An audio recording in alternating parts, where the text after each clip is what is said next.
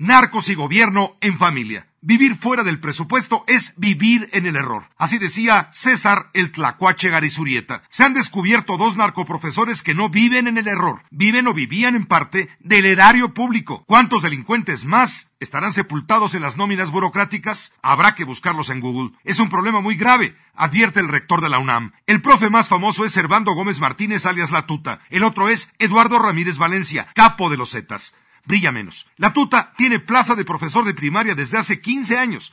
Está prófugo. En cambio, el profe Valencia fue capturado hace una semana. Dirigía una primaria en Hidalgo. Lo que calienta es que nadie se haya dado cuenta de que esos maestros son empleados del gobierno. La tuta es alto mando del cártel de la familia michoacana, todo el mundo lo sabe. Solo está por debajo de Nazario Moreno el Chayo y Jesús Méndez el Chango. El 30 de septiembre, el gobierno de Michoacán le pagó la quincena, 6.898 pesos con 25 centavos. La autoridad lo niega. Primero dijo que el profe Tuta fue dado de baja el año pasado. Un cheque de la Secretaría de Finanzas revela la mentira. Un día después, Educación del Estado corrige. La Tuta sí está en nómina. Se le dará de baja cuando vaya a la cárcel. La ley es clara. Las contradicciones también, decimos. Bajo las narices de todos los teóricos de inteligencia al servicio de la guerra contra el crimen, se cuelan los más peligrosos.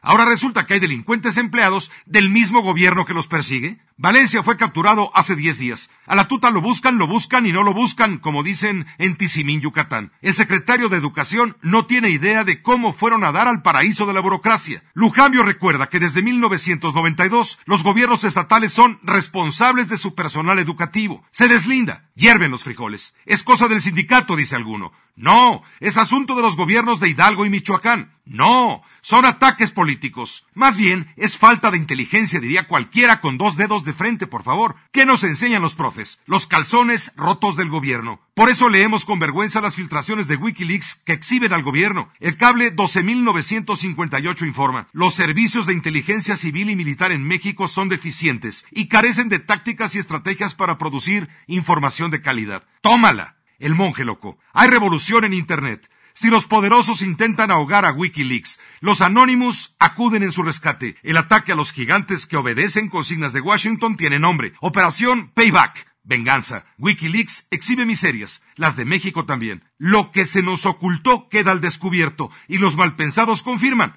lo que ya sabían. ¡Hombre, su!